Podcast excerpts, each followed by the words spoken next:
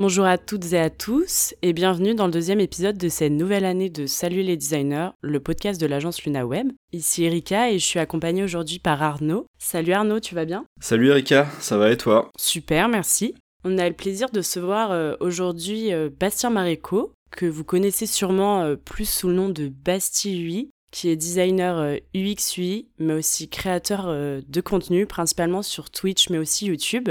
Salut Bastien, merci d'être présent aujourd'hui. Comment ça va toi de ton côté? Ça va très bien, merci beaucoup. Euh, salut Erika, euh, salut Arnaud, j'espère que vous allez bien. Et puis merci pour l'invitation euh, dans votre podcast, ça fait très plaisir. Plaisir partagé, ouais. Pour commencer, est-ce que tu voudrais bien te présenter rapidement et nous raconter un petit peu tes débuts en tant que designer? Ok, alors je vais essayer de le faire le plus rapidement possible. Hum, moi j'ai fait un... Ouais, c'est un peu long cette histoire, mais à chaque étape est assez, assez importante. En gros, j'ai fait un, bac S assez classique. Et j'avais toujours été, quand j'étais petit, euh, entre grosses guillemets, très attiré par le dessin, le graphisme, euh, faire des trucs sur l'ordinateur, créer des petits sites web, etc. etc. Mhm. J'avais dit à mes parents, moi, je veux trop après euh, faire du design, enfin, mais c'était très, enfin, du graphisme. Mais c'était très, très large, en fait, parce que à l'époque, je sais pas, il n'y avait pas vraiment de métier trop autour non plus du numérique, c'était assez jeune.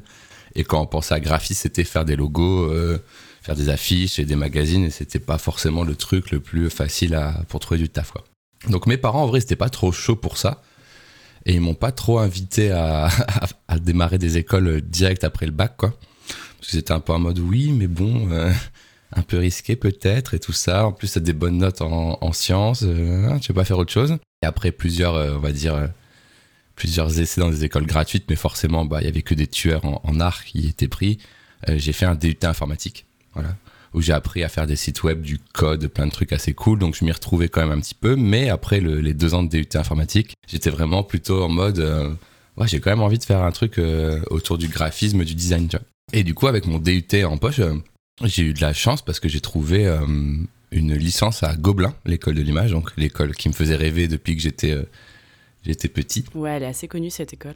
Oui, oui, c'était quand j'étais quand j'étais étudiant, c'était assez le truc inaccessible, tu vois. C'était ceux qui faisaient les films de fous euh, et tout ça. Et, il y avait une section euh, à Gobelin qui était euh, CDNL, création et développement numérique en ligne, où ils mélangeaient, on va dire, 50% de développeurs qui savaient un peu être créatifs et de créatifs qui étaient un peu techniques, quoi.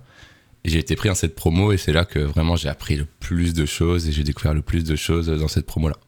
Voilà, en gros en gros comment je suis rentré euh, dans le design en, général, quoi, entre grosses, euh, grosses guillemets. Quoi. Ok, bah super. Et euh, est-ce que tu peux nous raconter aussi un peu tes premières expériences dans le milieu professionnel, juste après justement tes études? Ah, Après les études, bah déjà je me souviens de plusieurs choses, c'est que avant même le pro, je faisais des sites web non-stop, quoi. Genre chez mes mhm. parents sur l'ordi et tout, c'était je faisais genre 25 courriers free.fr euh, pour avoir les pages perso. J'avais plein de sites voilà.fr, mais genre j'en faisais un par semaine et j'en avais, j'en avais 12, tu vois. Je faisais plein de sites en .tk, tu sais, les, les extensions de, de, sites web gratuites et tout. Et je passais mon temps à faire ça. J'étais fan de, de Blink-182 quand j'étais petit et genre j'ai fait vraiment entre 10 et 20 sites sur eux en mode fan page, tu vois.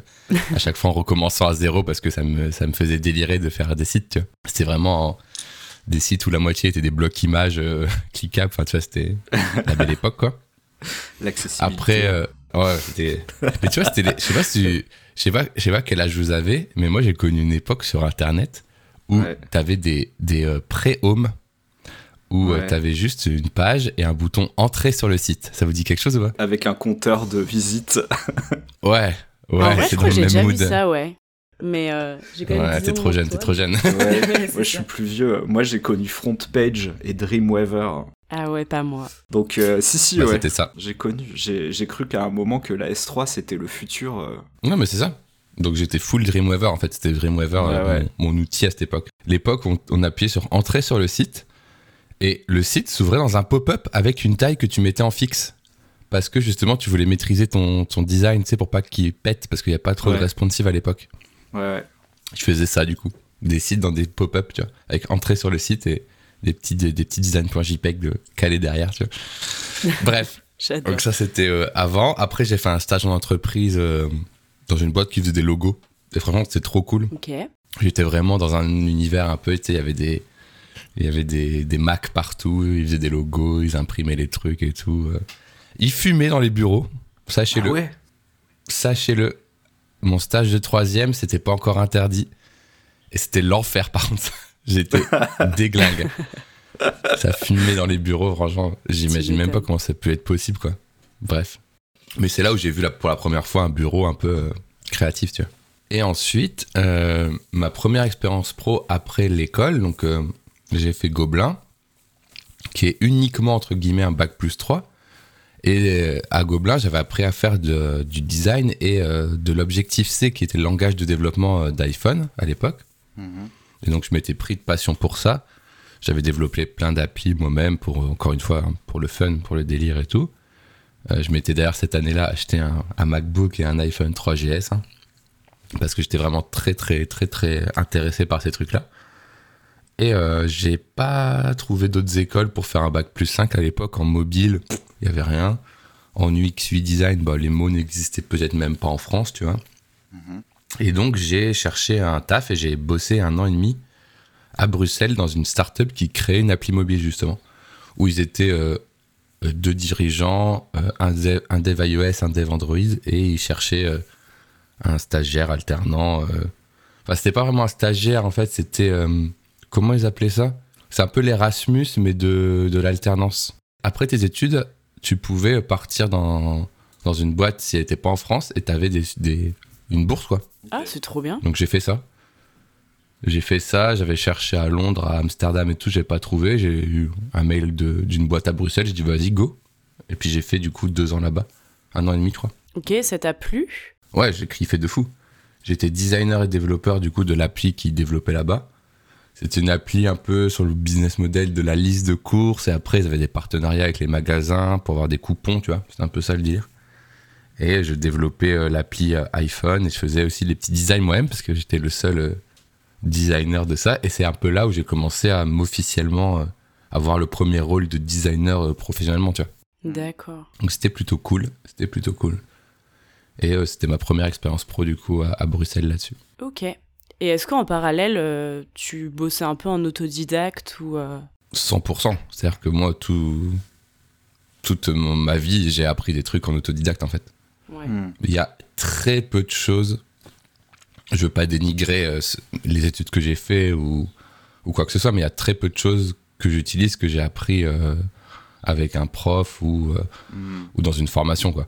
C'est-à-dire que dès qu'il y a un truc à faire, euh, bah, je cherche comment faire quoi. Par exemple, euh, je fais du motion design sous After Effects.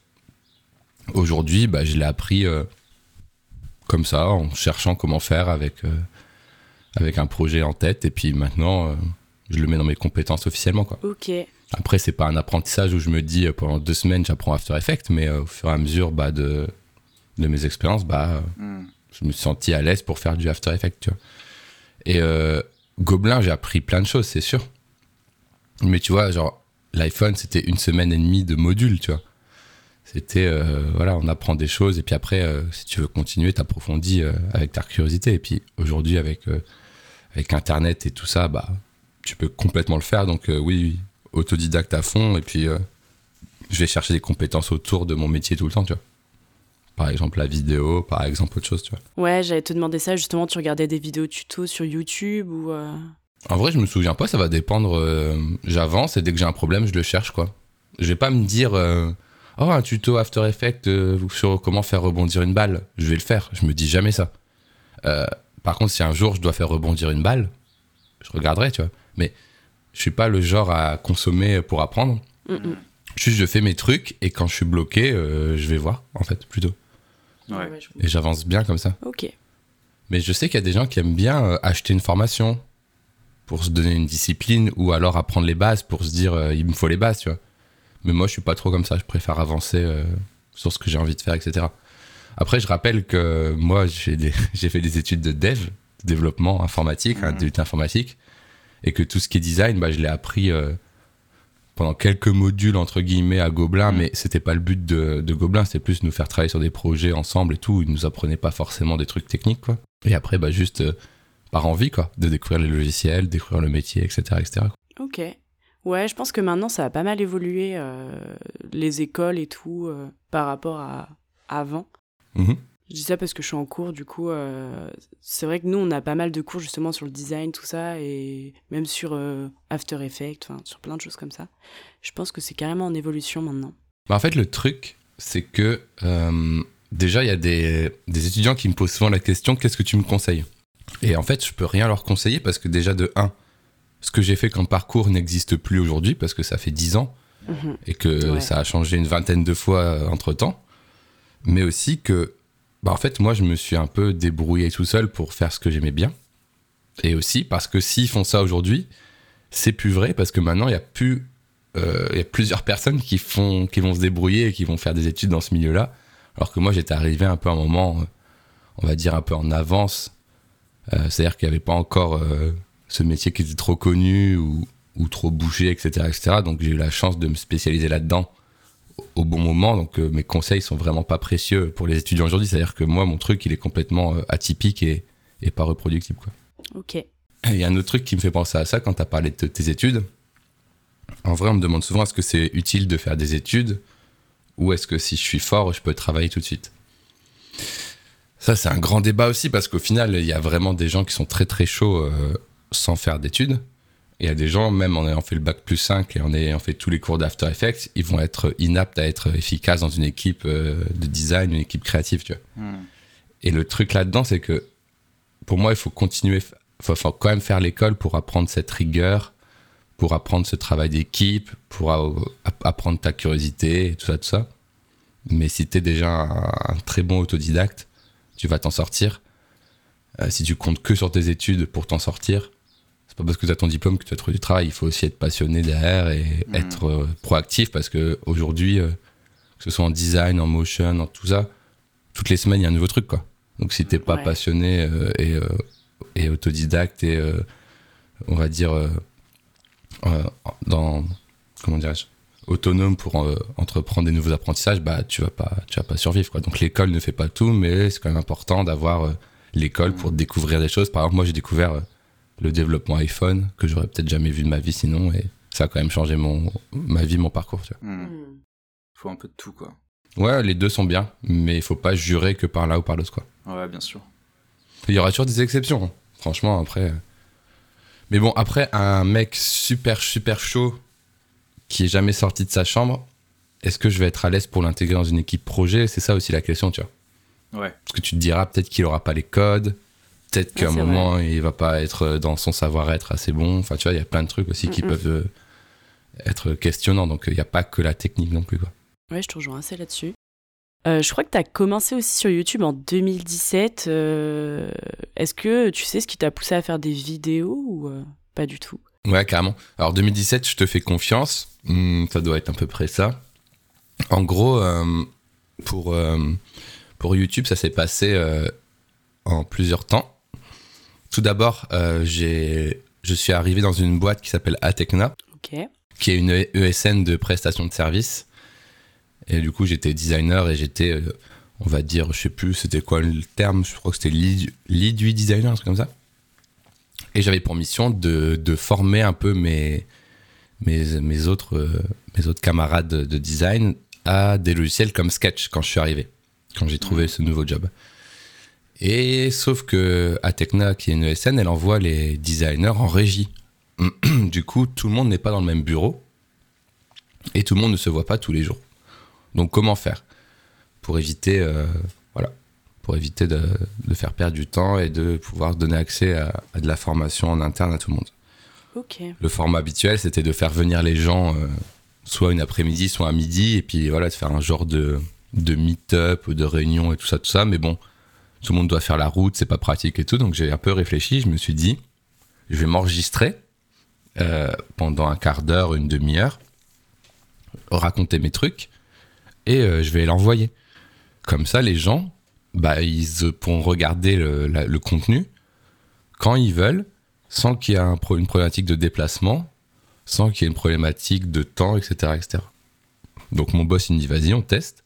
Donc je commence à me filmer et tout, je commence à faire du montage pour que ce soit digeste. je commence à partir en sucette parce que je commence à rajouter plein de blagues et tout, des explosions. enfin, je fais n'importe quoi, clairement. Honnêtement, je fais n'importe quoi. Et euh, bah, je me dis, bon, au moins, ce sera marrant, tu vois, regarder. Ouais. Ça ferait passer le temps. Et je l'envoie et les gens, ils sont contents. Ils disent, ok, j'ai appris comment on faisait ça, ça, ça, c'était rigolo et tout. Et euh, je lui dis à mon boss, bah, en fait, je pourrais le poster sur YouTube. Euh, pourquoi? Parce que bah, déjà, le, le contenu est fait, donc ça ne fait pas perdre de temps. Et de deux, ça peut faire découvrir notre agence. Et on pourrait peut-être vendre des formations plus tard. Il me dit, vas-y, on teste. Donc je l'ai fait une fois, deux fois, trois fois. Et je me suis un peu pris au jeu ensuite de faire des vidéos sur YouTube. Hmm.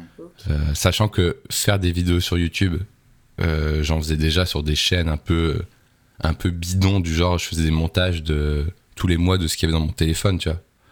Euh, pour, parce que j'aime bien le montage pour le fun. J'aime beaucoup aussi la culture YouTube, etc. Donc j'avais beaucoup en tête au tout début de ma chaîne de faire des formats euh, joueurs du grenier, mais version euh, critiquer les sites web, tu vois. Genre le designer énervé, tu vois, un peu comme euh, joueur du grenier énervé sur les jeux. Ok. C'était mon idée depuis 2017, je l'ai jamais fait parce que je me sentais pas à l'aise, on va dire, niveau acting.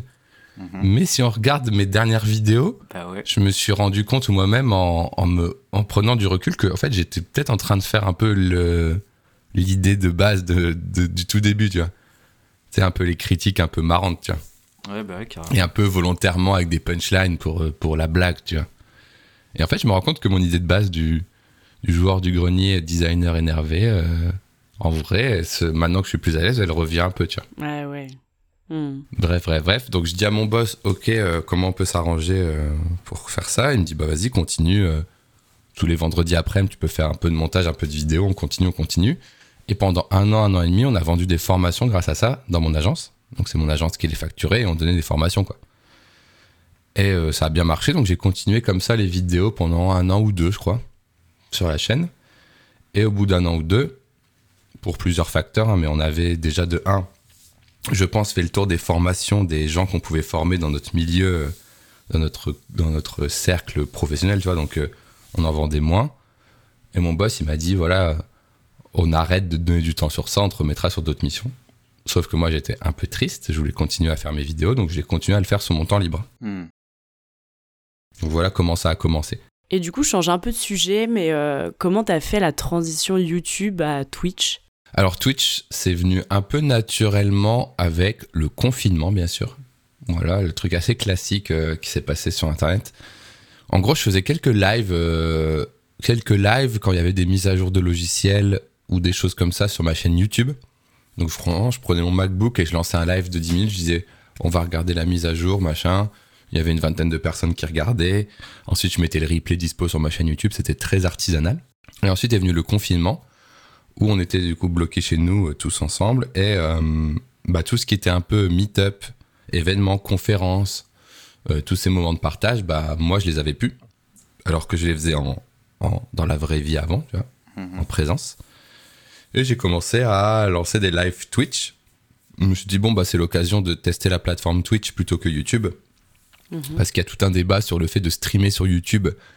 Euh, ça fait baisser tes stats YouTube parce qu'il y a moins de gens qui regardent les lives YouTube. Du coup, ça peut Ah plomber ta chaîne YouTube. Donc, il faut créer une chaîne secondaire spéciale live, etc. etc. En tout cas, il y a 2-3 ans, c'était ça.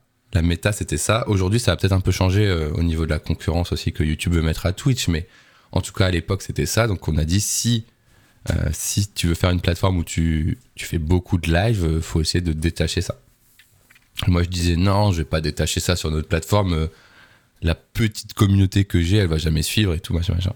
Mais bon, j'ai quand même testé Twitch parce que voilà, on avait du temps. Et je m'y suis beaucoup plu aussi euh, parce qu'en fait, euh, c'est un espace de créativité assez sympa. Euh, on peut échanger en direct avec les gens. On pouvait aussi se, se tenir compagnie pendant le confinement.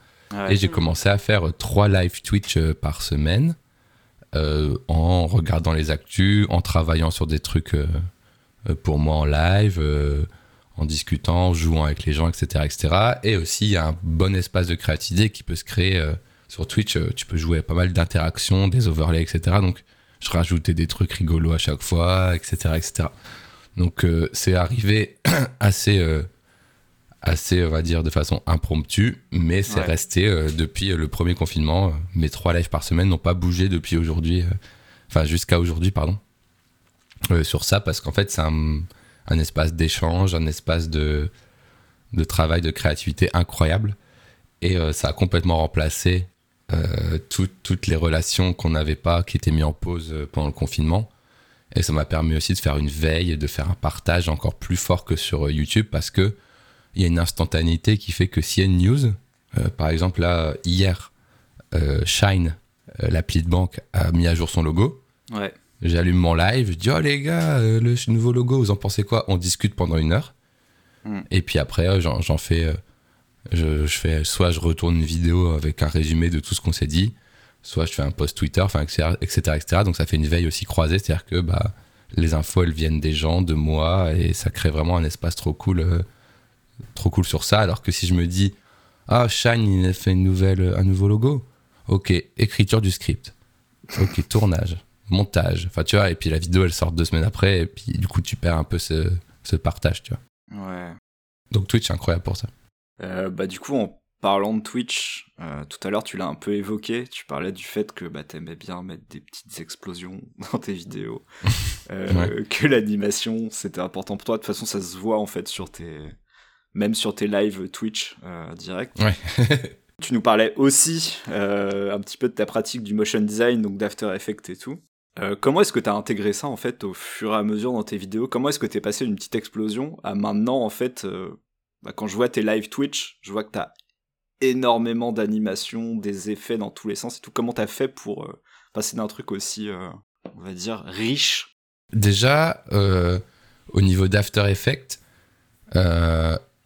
tout a démarré quand j'étais à Capgemini, dans une équipe qui s'appelait le Creative Studio. Donc, c'est le, le job que j'ai eu juste après être allé à Bruxelles et juste avant être allé à Tecna. On revient entre les deux. C'était un taf où j'étais designer d'interface où je suis arrivé le premier et une équipe, euh, on va dire, d'une de 5, 6, 7, 8, 10 personnes s'est créée au fur et à mesure des années autour de, autour de, de moi et du coup du Creative Studio qui s'est créé comme ça. Parce qu'il n'y avait pas de designer à la base dans, dans cette entreprise Capgemini. Et donc on avait des clients euh, assez, assez gros, tu vois, par rapport à notre expérience. J'entends par là que je devais avoir 21 ans, tu vois. Mm-hmm. Et j'ai fait l'application Fnac le roi Merlin, des clients comme ça, parce qu'en fait, c'est des clients historiques de Capgemini. Et aussi parce qu'il y avait une grosse équipe de développement mobile à côté. Et donc, moi, j'étais entre les deux en mode, je faisais le design du tout ça, et donc c'était trop cool, tu vois. Et ce qui s'est passé, c'est que, euh, avec un collègue qui s'appelle Alexandre Lier, euh, on a commencé, comme je te l'ai dit tout à l'heure, à se chauffer, à apprendre des petits trucs sur After Effects. Mhm. Et on a fait euh, des petits teasers des applis animés, tu vois. Ok. Euh, on proposait euh, en plus pour les clients une vidéo pour leur Apple Store, tu vois. Et on a commencé à apprendre After Effects comme ça. Et au fur et à mesure, euh, Fnac et tout ça nous ont dit Ah, vous faites ça? Bah venez, faites-nous trois spots, trois spots pub pour, pour la sortie de, je sais plus, c'était Fnac Gaming. On s'est retrouvé à faire une vidéo complète pour Fnac, tu vois. Elle est sur mon, elle est sur mon site, je crois. Et mhm. bref, tu vois, ça s'est vraiment fait en mode Bah vas-y, on fait, on aime bien et les clients ils le voient, ils disent bah vous m'en refaites trop. Enfin, tu vois, c'était vraiment euh, complètement, euh, on va le dire, euh, opportuniste dans, dans ces. Enfin, pas opportuniste, mais on tente et puis on voit si les, si les clients aiment bien et on s'est retrouvé à faire des, des, des, teasers After Effects. Donc j'ai appris After Effects comme ça. Et aujourd'hui, bah moi j'adore, donc j'essaye d'en vendre de temps en temps. Donc évidemment, je vends des émotes, je vends des overlays animés, etc., etc. Mais bien sûr, quand c'est pour moi-même, je ne m'empêche pas de rajouter quelques animations quand il faut et tout ça. Et donc sur les lives, c'est un peu différent. Effectivement, il y a pas mal d'overlays qui sont des vidéos transparentes ou des vidéos qui se lancent par-dessus le live euh, qui font ça, mais il y a aussi beaucoup de scripts, de codes et de filtres OBS euh, qui rentrent là-dedans et qui pour le coup sont pas du After Effects et, puis, et qui pour le coup ne sont pas codés par moi, mais qui sont bidouillés par moi et qui me causent des fois euh, pas mal de crash de mon ordinateur et beaucoup de regrets. Mais voilà, c'est juste un mélange de trucs cool que je vois, que j'essaie de reproduire. Et en gros, c'est un espace de créativité euh, très large. Euh, un peu comme un. Je sais pas, comme. Je sais pas comment comparer ça, mais un mec qui est dans une expo, qui code un site un peu expérimental, mhm. il se fait des assets en images, il met des sons, il code un truc qui déforme l'image, et voilà, il crée un petit truc marrant. Bah, c'est un peu ça mon espace de, de créativité sur Twitch aussi. Euh, je mets des trucs un peu comme ça, rigolo, bizarre, en cherchant un peu tout ce qu'on peut faire. Mais tu vois, je suis assez multicasquette. Hein. Il y a du code, il y a du motion, il y a du design, il y a du son, enfin, il y a plein de trucs. Quoi. Tu parlais de création d'overlay et tout. Euh, aujourd'hui, euh, bah, du coup, tu travailles là-dessus. En fait, comment est-ce que tu as un peu investi ça? Est-ce que c'est parce que tu en as d'abord réalisé pour des gens? Est-ce que c'est toi, en fait, qui, bah, pour ta propre chaîne Twitch, en fait, tu as commencé à en faire et bah, tu t'es dit que c'était. Euh, que tu pouvais un petit peu développer ça? Dans quel sens ça s'est passé? En fait, en fait, le truc pour les habillages de chaîne, déjà, je suis assez passionné par Twitch, donc j'aime bien l'univers. Et du coup, je vois plein de streamers, même des fois des gros streamers, mhm. qui ont des habillages un peu pauvres ou avec des erreurs. Genre, je vois, je sais plus c'était quel streamer, il y avait une caméra avec un pixel décalé. ça me rendait fou, tu vois. Limite, j'ai envie de leur écrire, tu vois. Laisse-moi réparer son truc, tu vois. et du coup, bref. Et, du coup, j'ai toujours aimé faire ça. Et euh, il y a aussi un truc à dire, c'est que j'ai toujours aimé avoir des projets de, de typologies différentes, de, types différents. Dans ma vie, même quand j'étais en CDI avant et tout, j'ai toujours kiffé avoir euh, un peu de design, un peu d'illustration, un peu de vidéo. Tu vois, je m'ennuie si c'est toujours la même chose euh, de, de lundi au vendredi. Donc il y a aussi cet aspect de prendre plein de types de projets différents pour pas s'ennuyer et puis pour toujours être stimulé et toujours en apprendre plus. Donc, euh, quand on me contacte pour des émotes, quand on me contacte pour des overlays, quand on me contacte pour des trucs comme ça, j'avoue que je, je me dis, euh, enfin, je me, je me force pas, mais je me dis, il faut dire oui, parce que ça va être un truc un peu différent. Tu vois. Je pourrais mmh. charbonner des sites e-commerce, euh, des websites facturés très cher et avoir plein d'argent, mais je préfère faire des projets un peu diversifiés et, et moins m'ennuyer et, et, faire des trucs cool, même si c'est moins payé, tu vois. Et pour les overlay Twitch, comment ça s'est passé bah, En fait, euh, juste par plaisir, bah, je travaille mon overlay Twitch, euh, le mien, tu vois.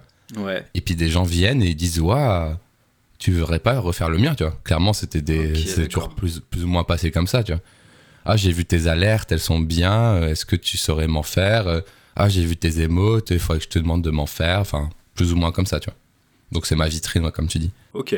Justement, en parlant de Twitch, euh, comment toi t'as géré un peu euh, ton métier de créateur de contenu et en même temps designer? Est-ce que c'était pas trop compliqué euh, les deux en même temps?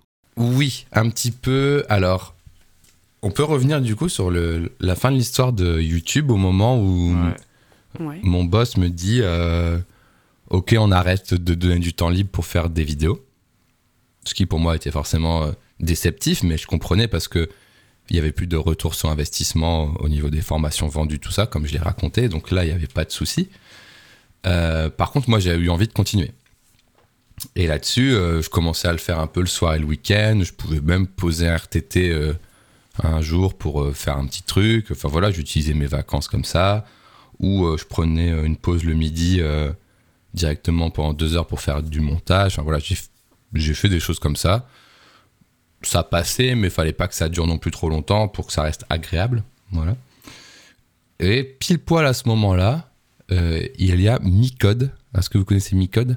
Ouais. Mm, moi, je connais pas. Alors, Micode, qui est un YouTuber euh, en grosses guillemets hacking, mais bon, qui s'est un peu euh, diversifié pour avoir des sujets un peu plus mainstream sur la tech, l'informatique, etc. La cybersécurité aussi voilà, qui est un youtubeur assez, connu, je crois qu'il doit avoir bientôt un million d'abonnés, qui lui aussi avait lancé son format Twitch euh, dans ces eaux-là euh, pour faire une émission qui s'appelle Underscore, que vous retrouvez une semaine sur deux sur Twitch le mercredi et en podcast aussi, c'est dispo. Et euh, à ce moment-là, il m'envoie un message, il me dit Est-ce que tu es dispo pour faire l'émission mercredi? Moi j'étais en mode What the fuck Micode, il me parle, what the fuck, qu'est-ce qui se passe? J'étais un peu en mode, euh, ouais, ouais, ok. Et du coup, je me retrouve à partir euh, à Paris euh, pour faire l'émission. Et comme je sais plus pourquoi, il y avait avait pas de train ou alors je enfin, il m'avait prévenu un peu tard, c'était un peu au dernier moment. Donc je suis parti en voiture depuis Lille. Et du coup, dans la voiture et tout, j'avais le temps de réfléchir tout seul pendant une heure et demie, deux heures. Et je me suis dit, punaise, quand même, c'est cool ça prend un peu d'ampleur, euh, il faudrait peut-être que je me libère du vrai temps, tu vois. Donc je réfléchis, je réfléchis, je fais l'émission, c'est incroyable, c'est trop drôle et tout, et je repars. Et pareil, dans la voiture du retour, je me dis quand même, il faudrait que machin, il faudrait que je fasse quelque chose. Euh, pour avoir du vrai temps pour faire ça. Et puis au pire, ça marche pas, et puis j'annule. Enfin, voilà. Et en fait, euh, le lendemain, j'appelle ma manager et je lui dis voilà, j'aimerais avoir plus de temps. Je voudrais passer au 4-5e. Et euh, concours de circonstances improbables et chanceux, ils m'ont dit oui, bien sûr, il n'y a pas de souci. On va te passer au 4-5e. Donc je me suis retrouvé, je me suis retrouvé dès la semaine d'après au 4-5e. Et donc j'ai eu tous mes vendredis de libre pour faire des live Twitch et des vidéos YouTube. Et donc c'est comme ça que j'ai commencé un petit peu à, comme tu disais, à mieux organiser mon temps. Et c'est aussi ça qui m'a fait doucement glisser euh, vers le freelancing. Donc là, j'étais, euh, j'étais, euh, comment dirais-je, 4 jours en CDI et le dernier jour en freelance. Donc je faisais mes lives, mes vidéos et tout, c'était cool.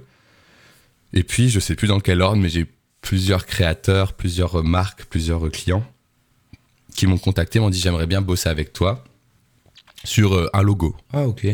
J'aimerais bien bosser euh, avec toi sur des émotes. Ah, ok. J'aimerais bien bosser avec toi sur un site. Ah, quand même, et tout. Et donc, je répondais toujours, bah, moi, je suis dispo le vendredi uniquement. Enfin, tu vois, j'étais un peu en mode, bah, moi, ce sera un rythme assez doux. Euh, je travaillerai un vendredi de temps en temps. Voilà, et pas plus, quoi. Et les clients, soit disaient, ah, c'est pas ouf, ou soit ils disaient, bon, ok, mais bon, pas, pas terrible, quoi. Et à ce moment-là, j'ai commencé à avoir des clients et je me suis dit, bon, il faut que je trouve un moyen de, de pouvoir les, les, passer. Et surtout, j'essayais de me souvenir pourquoi j'étais passé au 4-5e à la base. C'était pour faire de la création de contenu. Mhm. Pas pour refaire des projets, en fait, tu vois. Ouais, ouais. Mais en même temps, c'était genre des créateurs que j'aimais beaucoup qui me contactaient. Euh, par exemple, Ponce, etc. Donc c'était difficile de dire non, tu vois. Ok. Donc je me suis retrouvé en mode, il faut que je trouve une solution. Donc j'ai proposé le Télétra Live. Donc je disais au client, bah, je vais travailler, mais je serai en direct. Donc comme ça, je crée du contenu sur Twitch et je travaillais en direct. Et donc ça, ça a super bien marché parce que du coup, les gens, ils adoraient voir des vrais projets en live. Moi, j'arrivais du coup à faire les projets et à quand même créer du contenu. Et euh, ça a marché quelques temps. Mais rapidement, j'ai eu envie de réduire encore mon temps de CDI pour faire plus ça. Et là, on en vient à la petite, euh, la petite question interne, c'est je n'ai jamais voulu être freelance, moi. Je n'ai jamais voulu être freelance parce qu'en fait, je ne veux pas prospecter. Ça me fait trop peur de ne pas avoir de clients, d'être garant de mes clients, d'être garant de, mon, de ma charge de travail, savoir quand est-ce qu'il faut finir, quand est-ce qu'il faut facturer, etc. etc. Maintenant, tu es connu, donc euh, finalement, euh, je pense que la prospection, euh, t'as pas besoin de la faire, si C'est ça. Et du coup, la donne a changé.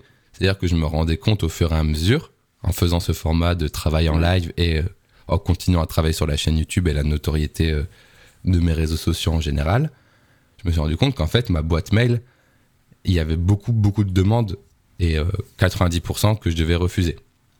et au bout de, de 4-5 mois comme ça, je me suis dit, bon, en vrai, je vais tester. Tu vois hmm. Et donc j'ai demandé à ma boîte euh, une rupture conventionnelle.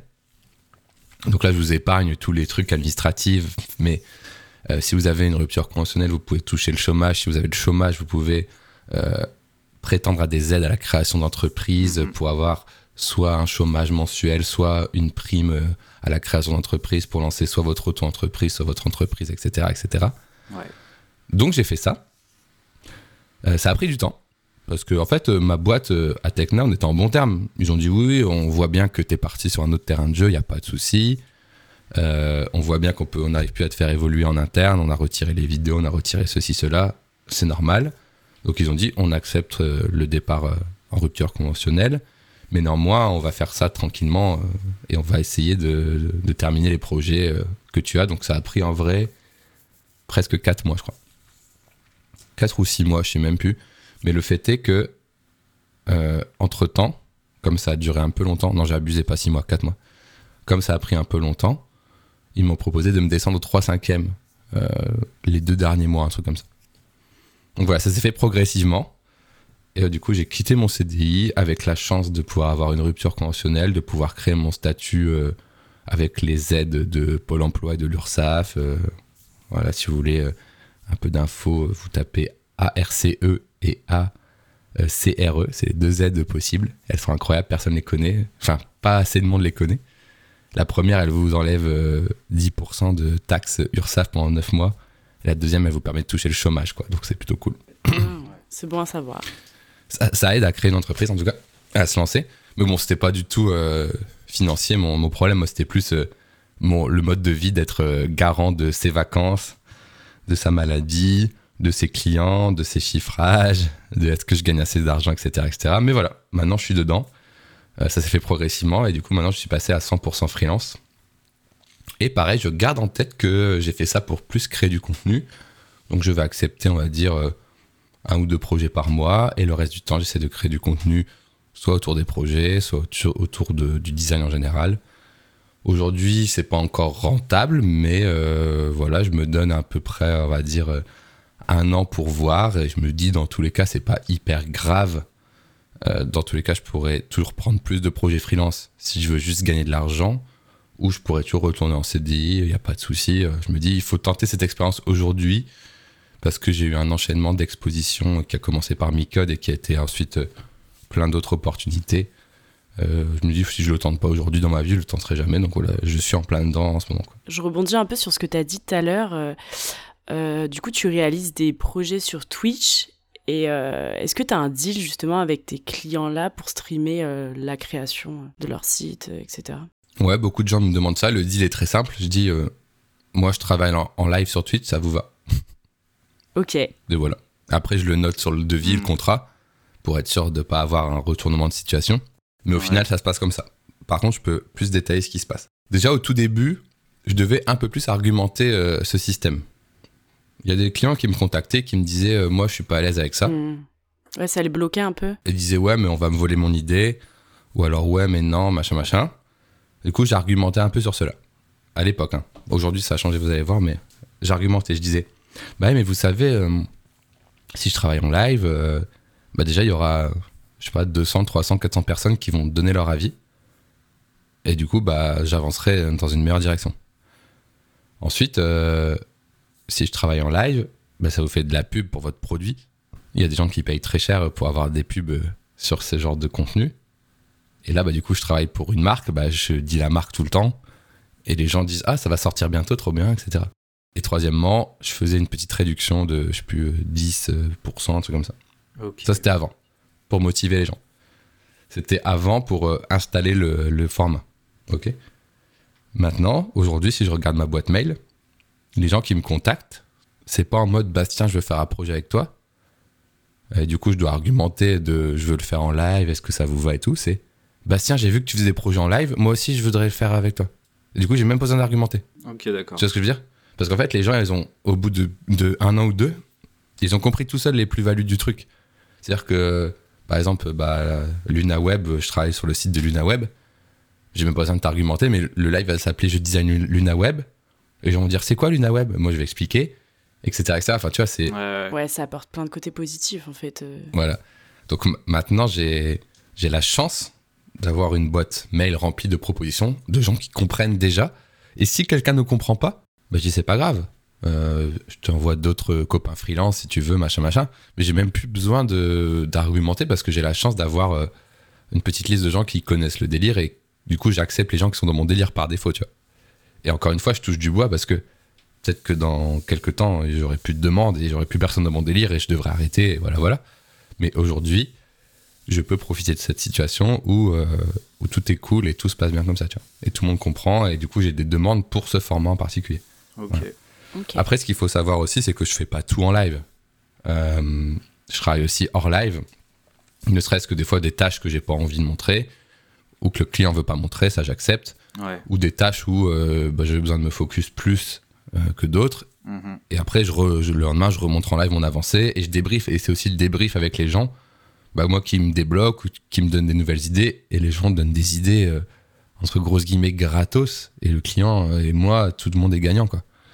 c'est assez cool comme format. J'ai la chance de pouvoir faire ça et je pense que beaucoup de monde l'envie. Parce que toi, tu te lances et tu dis je vais faire en live. Le client dit bah non.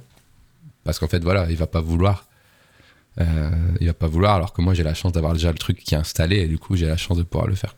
Après, j'aimerais vraiment que ça se démocratise euh, pour tout le monde. Mais moi, les gens qui me font des retours, ils disent Moi, j'arrive pas à vendre ça, euh, t'as de la chance, t'as de la chance, et je, Je, j'en suis conscient. Je suis très conscient. Ouais, tu m'étonnes, c'est vrai que c'est super cool. Et en fait, ça te fait un peu euh, des ateliers d'idéation, quoi, en live directement. Ouais, c'est carrément Bah ça. ouais. Je dis, hé les gars, vous comprenez le bouton si je le mets là? Petit sondage. Ah, vous comprenez pas? Bon, bah c'était une mauvaise idée, tu vois. Ou des fois, ils me disent, bah si là, tu t'es trompé, genre, tu sais, moi je demande même pas, et les gens ils me disent, t'as fait une erreur là, je fais, putain, j'avoue, pourquoi j'ai mis ça, tu vois. Enfin, Ouais, tu peux dire et rebondir, quoi, là-dessus. Ok. ouais, c'est trop cool en vrai, c'est une vraie entraide et du coup une plus-value pour moi, une plus-value pour le client, etc. Et beaucoup de gens me disent, mais tu travailles moins vite en live, c'est pas possible, moi je suis en live euh, où je fais autre chose, euh, je fous rien de la journée. Et je dis, en vrai, oui et non. J'arrive à avancer, mais c'est différent, tu vois. Ouais. C'est des phases de- du moment du travail différentes, tu vois. Et euh, peut-être que je vais être moins rapide parce que je vais discuter et tout en même temps, machin.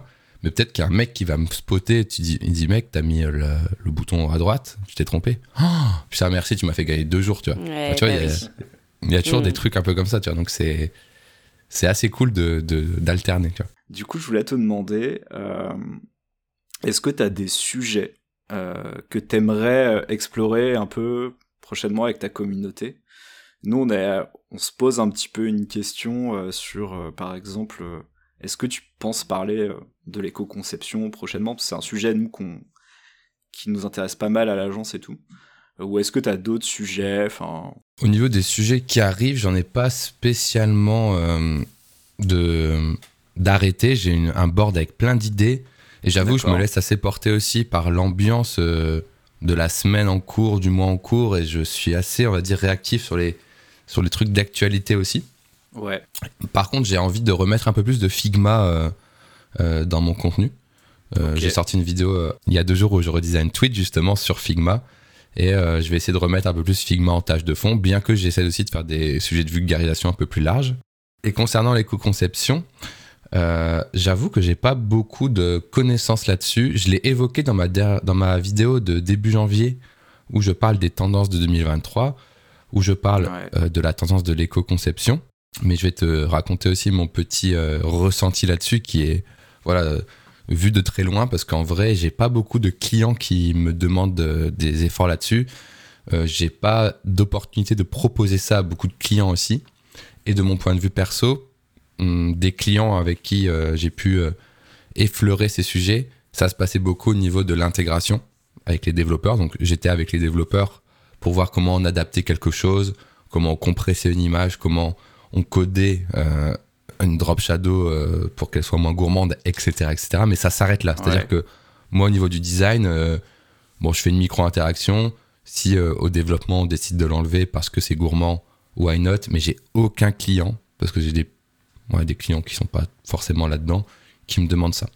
Néanmoins, les seuls clients et seules marques que j'ai vues faire de l'éco-conception ou évoquer l'éco-conception, c'était autour du dark mode, évidemment, plus ou moins. Donc ça, j'en fais, évidemment, ça c'est important pour moi. Mais je peux être tout à fait honnête, je le fais pas dans une démarche d'éco-conception, je le fais dans une démarche plutôt de confort utilisateur avant tout. Voilà, je, je préfère être franc. Et les seuls exemples d'éco-conception que j'ai vus passer, malheureusement, pour moi, ils s'apparentent à du greenwashing, ou peut-être pas utiliser greenwashing, c'est peut-être un peu Ouais. too much, mais ils s'apparentent à des coups marketing euh, en mode oh regardez nos images elles passent en pixels ou regardez notre site il passe en noir mais en vrai derrière il y a rien qui est optimisé et voilà du coup euh, voilà où j'en suis avec ce sujet on me le demande pas et je trouve que les enfin les je trouve que les actions qui sont menées ressemblent plus à des coups marketing aujourd'hui donc je suis pas trop dedans quoi. Ok. vous faites beaucoup ça vous chez vous? Bah justement, ouais, depuis deux ans, on a commencé euh, à s'y mettre, à essayer de bah, comprendre déjà euh, ce que c'est, comment ça marche, comment est-ce que justement on peut le proposer à nos clients, parce que comme tu dis, en fait, c'est pas forcément quelque chose qui est demandé comme ça. Nous, on Bah s'est ouais. rendu compte que Mhm. maintenant, on peut nous en parler parce qu'on s'est positionné comme une agence qui en fait. Mais euh, c'est vrai que au début, bah, on savait pas forcément par quoi commencer, jamais on nous le demandait. Et puis même quand on évoquait euh, ce point-là avec les clients, c'est ah ouais, mais moi je veux pas un site en noir et blanc. euh, Enfin voilà. On est d'accord que les clients, ils n'ont pas de, de retour sur investissement direct, donc ils s'en fichent. On est d'accord. À part le coût marketing, entre grosses guillemets, comment tu peux leur vendre ça? En fait, c'est au, au niveau de la performance. déjà. Ça, c'est bah, indéniable parce que concrètement, tu vas veiller justement à pas utiliser trop de ressources. Mm. Concrètement, en fait, nous, par exemple, on a des ateliers où euh, ce qu'on va faire, c'est qu'on va essayer de construire avec le client et de définir quelles sont les fonctionnalités essentielles au site. Ok. On est plus dans un argumentaire de performance auprès du client que d'éco-conception vraiment. Mais oui, je vois ce que dire. C'est pour ça que j'ai une nuance là-dessus, tu vois. Sur, sur ce point-là, effectivement, en fait, c'est le point où, euh, en termes d'éco-conception, la performance est un des arguments. Donc ça va être ça. Hmm. Après, euh, quand on réduit aussi le nombre de fonctionnalités, on va aussi réduire bah, le temps d'administration, on va peut-être faciliter certaines choses. Nous, on va faciliter aussi de notre côté le développement, donc potentiellement, on va peut-être soit livrer plus vite, ou en tout cas livrer de manière un peu plus qualitative. Euh, on va peut-être découper aussi les choses en sprint. Enfin, on va vraiment se poser pour prendre le temps de comprendre euh, si je pose cette fonctionnalité-là, en fait, qu'est-ce que euh, qu'est-ce qui va se passer derrière? Mais tu vois, ça, c'est malheureusement. Après, je me trompe peut-être et j'ai plein de choses à apprendre et c'est hyper intéressant ce que tu me dis, mais j'ai l'impression que c'est quand même plus du côté du développement, tu vois. J'ai l'impression. Bah en fait, effectivement, en vérité, de toute façon, les ressources déployées, de toute façon, elles sont côté dev. Mais euh, nous, en tant que designer, on a un pouvoir, si tu veux, de... Euh, bah, en fait, on est là au début avec le client. On peut embarquer aussi les devs pour avoir leur, leur avis. Donc, c'est-à-dire qu'on va faire des ateliers, on va leur, on va leur mhm. dire, bah venez, on, va essayer de voir, en fait, euh, quelles fonctionnalités on embarque, qu'est-ce qui est consommateur. Et donc, pour mhm. ça, euh, bah, on va demander la vie à tout le monde. Et enfin voilà. Après, euh, ouais, il y a un référentiel RGESN qui, est, qui était un petit peu en bêta il y a, y a quelques mois et qui est sorti euh, récemment. Et effectivement, il y a des parties qui sont vraiment dédiées euh, au design UI. Mais c'est un référentiel, c'est pas vraiment une suite de critères avec un label qui est reçu. Enfin voilà. Non, mais tu sais quoi, ça m'intéresse de. Enfin, c'est, c'est cool de pouvoir s'y intéresser. Il faudrait que je regarde un peu. Et là, je t'ai mhm. répondu surtout en tant que designer d'interface avec mes clients, mais en tant que créateur de contenu, évidemment, euh, il faudrait que je l'évoque, ne serait-ce que pour sensibiliser euh, plus ou moins les gens, euh, bien que j'ai quand même l'impression, et encore je retourne sur mon côté pessimiste de la chose, que en tant que mhm. designer d'interface, on a un impact assez faible sur cette partie-là, et que ce sera plutôt porté par des équipes de développement, malheureusement, ce genre d'optimisation. Oui, bien sûr. Je vois ce que tu veux dire. Voilà, c'est mon ressenti personnel en tout cas. On va peut-être revenir à la communauté des créateurs de contenu. On pense euh, par exemple à des designers ou même des développeurs. Par exemple, Justin Buisson, Amy Plante ou encore Benjamin Code. Qu'est-ce que toi tu penses euh, justement de cette mouvance? Bah évidemment, je la hais bien sûr. non, j'adore, c'est vraiment trop. non, c'est trop bien, c'est trop bien. C'est vraiment trop bien. C'est une petite communauté de, de créateurs de contenu, euh, vulgarisateurs, mais aussi des gens qui bossent encore dans le métier. Donc c'est super intéressant, je me retrouve vachement dans leur contenu. Et euh, en vrai, on parle beaucoup, on parle beaucoup en off, euh, on fait beaucoup de choses croisées, etc. Et moi, je trouve ça fabuleux aujourd'hui d'avoir par exemple 10-15 ans et de pouvoir se passionner pour le motion design avec Justin ou le code avec Benjamin, mais tout dans un, enfin dans un, dans un ton léger, en apprenant des choses, euh, avec une régularité de contenu quand même euh, assez ouf, tu vois, pour, euh, pour des indépendants, avec YouTube, etc. Je trouve ça fabuleux. C'est un peu genre le Jamy, le Jamy Gourmaud, le c'est pas sorcier des temps modernes. Quoi. Vraiment, tu as accès à un milliard de vulgarisation, fun, bien produite. Enfin, incroyable. Enfin, je trouve ça trop cool. Je vois pas comment on pourrait ne pas aimer, bien sûr. Trop bien. Ouais, je comprends bien. Et euh, c'est quoi les outils que tu utilises plus euh, et qui te semblent justement plus prometteurs en 2023 euh? Sur le design d'interface, en vrai, je reste assez focus sur Figma, qui pour moi est encore bien en avance sur ses concurrents. Néanmoins, je reste en veille sur les autres outils. Après, il faut faire attention entre petits outils prometteurs et outils que tu peux utiliser de façon professionnelle et faire confiance pour conserver tes projets. Mais voilà, après, il y a des trucs assez cool. Si vous voulez quelques noms à surveiller, il y a Penpot, qui est l'alternative open source de Figma. Donc, open source, bah, forcément, c'est gratuit, forcément, c'est collaboratif, mais euh, ça a des points positifs, mais aussi des points négatifs. Tu l'as essayé un peu? Je l'ai essayé un petit peu, je suis pas très à l'aise. Il y a des choses qui sont pas, euh, pas assez intuitives, mais ils ont commencé à dépasser Figma sur euh, l'auto-layout, sur le retour à la ligne automatique de l'auto-layout. et là-dessus, bah, du coup, petit, petit pic euh, dans les fesses de Figma, mais c'est une bonne chose parce que ça va justement booster la concurrence et c'est des, justement, c'est intéressant de voir ça. Ok, ok. Après, au niveau des outils qui gravitent un peu autour de Figma, j'en ai parlé dans ma vidéo qui s'appelle Les tendances pour 2023.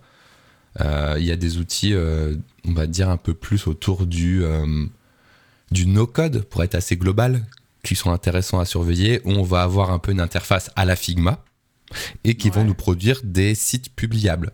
On rappelle Dreamweaver du début du podcast, c'est un peu le Dreamweaver moderne qui pourra arriver. Alors ne vous attendez pas à avoir du code propre, mais voilà, publier des petites choses, ça pourra dans un avenir proche être possible avec des outils comme ça. Voilà. Ok. Et euh, par exemple, l'intelligence artificielle, est-ce que tu penses que ça va prendre une place un peu plus importante euh, dans le futur ou, ou toi, tu crois pas trop justement euh, pour notre métier de designer? Je crois à l'IA dans le travail et en fait, il existe, enfin, l'IA existe depuis très longtemps. C'est juste que ces derniers temps, il y a eu un gros boom au niveau de l'effet waouh euh, sur les IA parce que ça génère des images, parce que ça génère du texte, etc. etc. et que c'est beaucoup mieux packagé.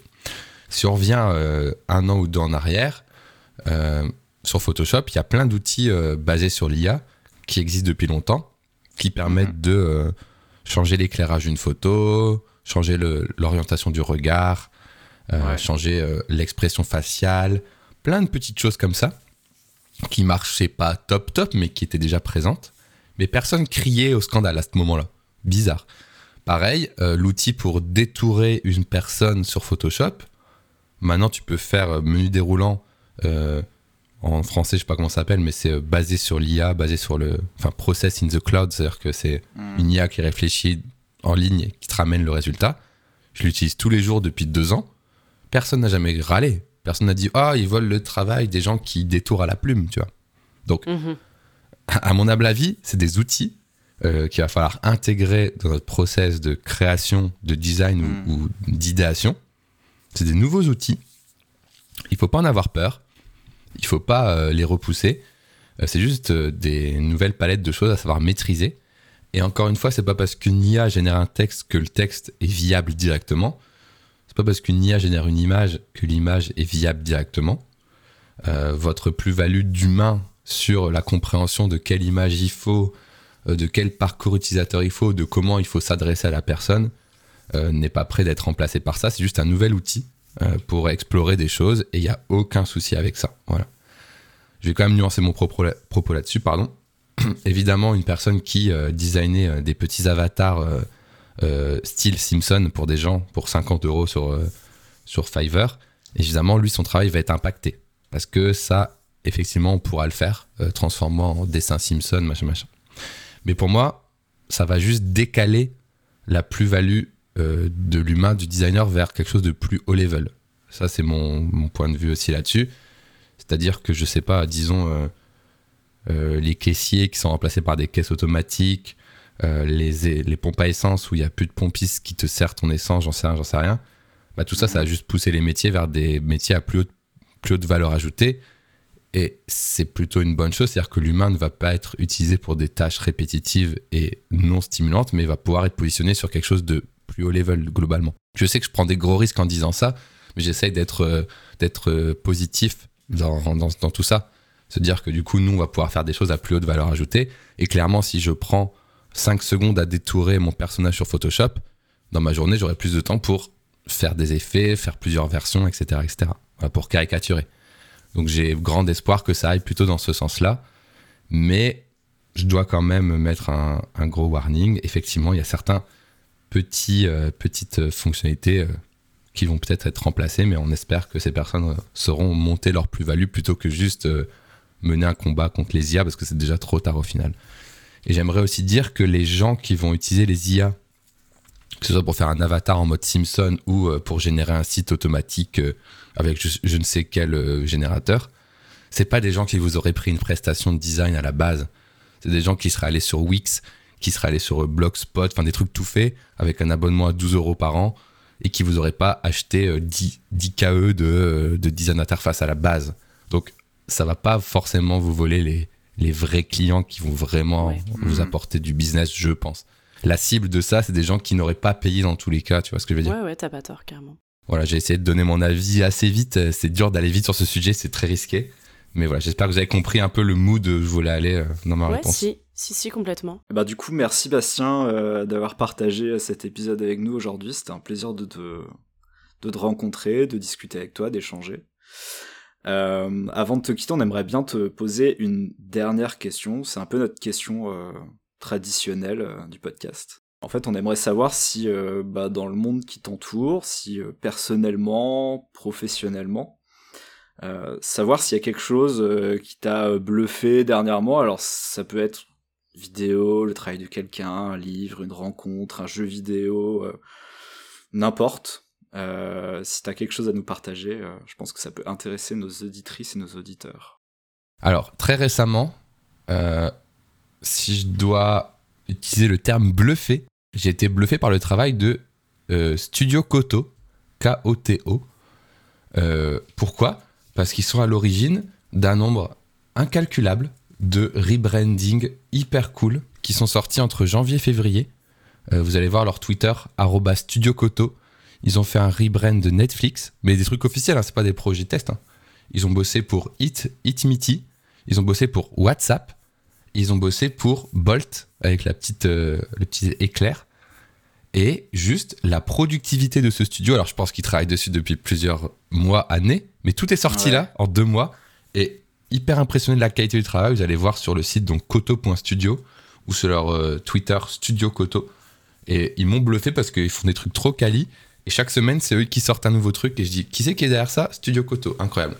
Donc, si je devrais utiliser le terme bluffé, ce serait euh, Studio Koto en vrai en ce moment. Ensuite, un truc que j'ai bien aimé, c'est le, le rebrand de Eurostar. Euh, je sais pas si vous l'avez vu passer. Moi, je l'ai pas vu perso. Ok, en gros, ils ont. Eurostar Ouais, l'Eurostar, tout simplement, le, le fameux Eurostar, le train. Et donc, l'Eurostar, ils ont fait un logo euh, avec une espèce de. Hum, comment appeler ça? Une espèce de cercle euh, boussole en fausse 3D avec une typo incroyable. C'est un rebranding pour une fois qui est pas non plus trop dans le blending, donc tu sais, les marques qui se simplifient trop. Ils ont une espèce de DA avec des axes de pivotage, mais enfin des axes de rotation euh, autour du nord-est-sud. Euh, ça fait un E, la typo est hyper originale, les couleurs sont cool. Donc allez checker le nouveau logo, le nouveau brand de Eurostar. Ça, c'est un truc mhm. qui m'a aussi récemment beaucoup plu.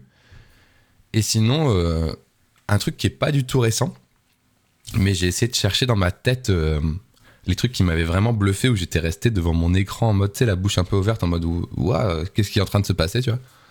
Euh, c'était au Z-Event, donc vous connaissez le Z-Event tous les deux peut-être. Donc un événement caritatif de streamers sur Twitch qui se déroule sur trois jours où ils se réunissent tous dans un, dans un endroit et tout ça. Et il y a des happenings, des événements, etc et un happening de Rivenzi euh, qui était le suivant. Attention, vous, allez, vous n'allez pas vous y attendre, mais de faire un combat de catch. Alors, dit comme ça, ça peut paraître bizarre. Je n'ai jamais regardé vraiment de catch de ma vie. Euh, je n'ai jamais vraiment aimé les sports de combat ni tout ça. Mais il a fait un truc, c'est que il y avait un combat de catch entre lui, un autre streamer et des catcheurs pro, mais genre qui est sorti de nulle part. Et c'était vraiment un moment de live. Le, le plus gros de ma vie je me suis retrouvé devant euh, mon ordi, devant mon téléphone, à regarder en mode mais qu'est-ce qui est en train de se passer? Il faisait des figures de fou. non mais vraiment, ça n'avait aucun sens. Il faisait des figures de fou. Euh, enfin bref, ils étaient au level de vrais catcheurs et tu te dis mais en fait ils vont ils vont se ils vont se péter un truc et en fait ça s'est super bien passé. C'était trop drôle et vraiment j'ai été bluffé pour le coup parce que tu vois j'étais en mode qu'est-ce qui se passe à l'écran tu vois? Et c'était un vrai bon moment de divertissement. Euh, euh, sur Twitch qui sort un peu des trucs euh, soirée en plateau, soirée jeu, soirée discussion et tout. Et là, j'étais vraiment sur le cul mhm. parce que c'était vraiment euh, surprise. Tu vois, on savait pas ce qui allait se passer. Ils s'étaient préparés deux trois semaines à l'avance et ils ont sorti des trucs de fou. Donc je n'aime pas forcément le catch. Euh, je suis pas non plus un gros consommateur de la chaîne de Rivenzi, mais c'est le truc qui m'a il m'a scotché quoi. le match de catch de Rivenzi au Z-Event. mais je trouvais que c'était j'étais un un moment de direct assez fou. Voilà. Super. Bah du coup on s'arrête sur le catch qui est un petit peu inattendu. Incroyable. Hein ouais moi je savais pas non plus. mais je m'y attendais pas. Mais du coup moi aussi je suis moi-même bluffé du coup. euh, bah du coup. Je vous ai bien eu. On te remercie. on te remercie une deuxième fois Bastien. Euh, bah, pour le temps que tu nous as accordé, c'était euh, hyper intéressant, c'était cool de discuter avec toi. Bah merci beaucoup pour l'invite euh, Arnaud, merci euh, Erika aussi, c'était très cool. Merci à toi, c'était vraiment bien, ouais. Tu peux peut-être nous dire euh, où est-ce qu'on peut te retrouver sur les réseaux? Ouais, bah tout simplement sur YouTube et Twitch, c'est Basti UI, donc B-A-S-T-I-U-I. Et un peu partout, Twitter, TikTok, Instagram également. Et je suis en live du coup trois jours par semaine et des vidéos qui sortent sur YouTube de temps en temps. Donc n'hésitez pas à me rejoindre si ça vous a plu. Merci encore pour l'invitation. Super, merci à toi. Merci. Nous, il nous reste plus qu'à remercier euh, les auditeurs d'être de plus en plus nombreux euh, à suivre le podcast et on espère bah, que ce nouvel épisode euh, vous aura plu. Et on se retrouve le mois prochain pour un nouvel épisode alors de notre format court, qui est un petit peu annexe par rapport à celui des designers, qui s'appelle Capsule Design. Et en attendant, n'hésitez pas à écouter ou réécouter les précédents épisodes et à vous abonner à la newsletter du podcast pour retrouver l'ensemble des ressources de nos épisodes les tips et les conseils de nos invités. Euh, c'est sur le site salutlesdesigners.fr que ça se passe. On vous invite aussi chaleureusement à commenter cet épisode et les autres sur Apple Podcast et Spotify, leur mettre 5 étoiles si vous ont plu. Euh, ça aide vraiment le podcast à être diffusé au plus grand nombre. On vous dit à bientôt pour de nouveaux épisodes de Salut les designers. Salut